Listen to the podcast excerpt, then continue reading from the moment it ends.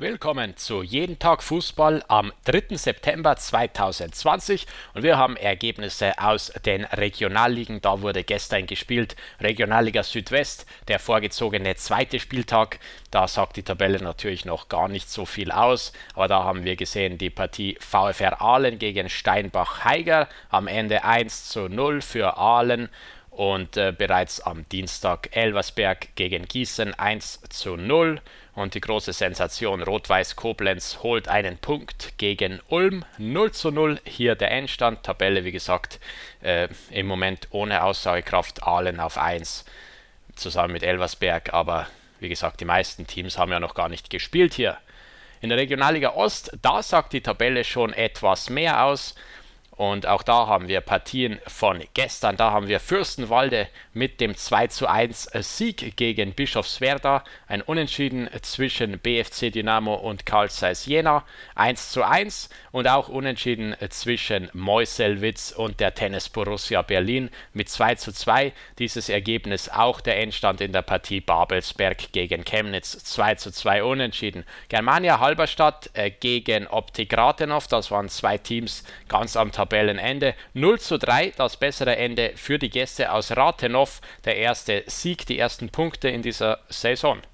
Auerbach verliert gegen Energie Cottbus mit 2 zu 5. Vielleicht endlich der Befreiungsschlag für Energie Cottbus. Eine Mannschaft, die ja richtig schlecht gestartet war, auch mit, mit 0 Punkten aus den ersten drei Spielen. Jetzt also ein 5 zu 2 bei einer Mannschaft aus Auerbach, die an sich ja auch nicht zu unterschätzen gewesen wäre. Viktoria Berlin schlägt Altklinike mit 2 zu 1, ist damit neuer Tabellenführer. Altklinike äh, gibt den ersten Platz ab eben an die Viktoria aus Berlin mit diesem Endstand 2 zu 1. Viktoria Berlin holt sich den Platz an der Sonne. Hertha BSC zweite Mannschaft, auch die hatten die Möglichkeit ganz oben mit dabei zu sein, haben aber verloren 2 zu 5 gegen Berliner AK.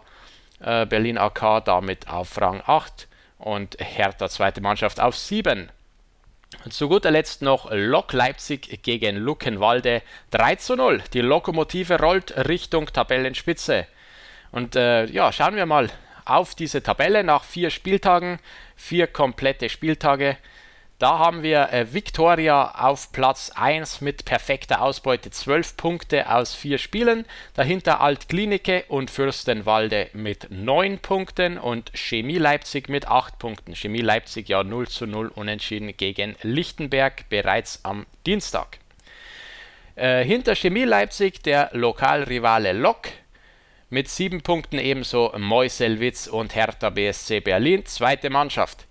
Äh, die Mannschaft mit sechs Punkten ab Rang 8 Berliner AK, Bischofswerda, Auerbach und Luckenwalde, Babelsberg 5 Punkte, dann äh, TB Berlin, BFC Dynamo, Chemnitzer FC und Lichtenberg jeweils 4 Punkte.